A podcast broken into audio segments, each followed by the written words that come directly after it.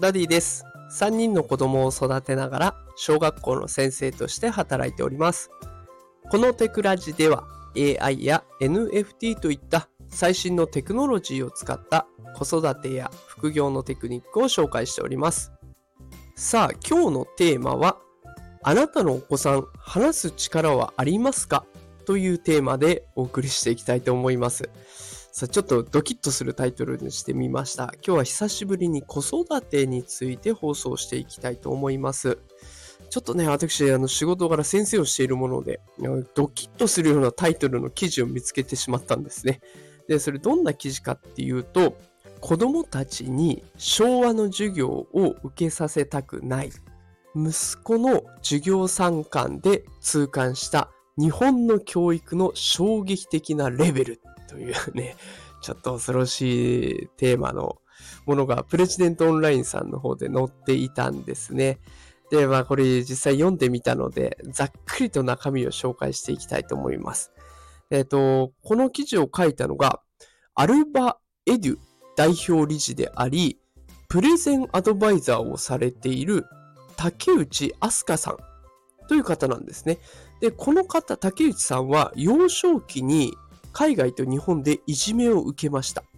で、そのうちにだんだんね、そのいじめを受けるうちにご自身が発信できない子になっていったということなんですね。だから何かを発表してももじもじしちゃうとか、何か言う時にも声が小さくて届かないとか、でそういった発信できない子になってしまったということなんです。で、そんな竹内さんが大人になって、みずほ銀行に入社したということで、まあ、竹内さんね、海外の投資家の方とも関わるようになったらしいんですね。で、その時に海外の投資家さんから、日本人はなぜ自信なさそうに話すんだろうかっていうことを聞かれたそうです。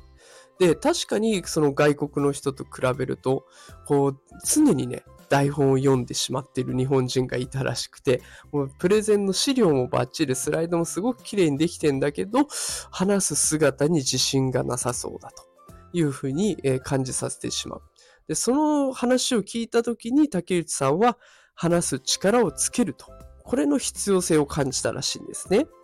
で、そんなことを考えている時にちょうどお子さんの授業参観があって行ったと。そこでがっかりしてしまったっていうんですね。どうしてかっていうと、静まり返ったクラスの中で、先生が黒板に文字を書けば、条件反射でそれを写す子供がいる。で、しかも、子供たちそれぞれの主観じゃなくて、正解が求められる授業展開がされていたと。でとっても話す力とは程遠いような授業内容だったらしいんです。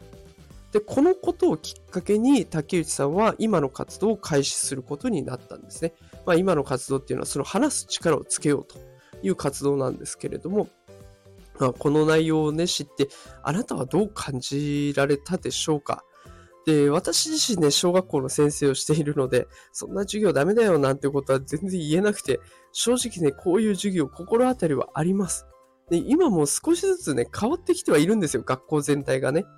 えだけど、正解主義から全部抜け出しているかっていうと、そういうわけではないっていうのが正直なところです。自分の思いを、熱い情熱を持って伝えていくみたいな、そんな授業はめったにない。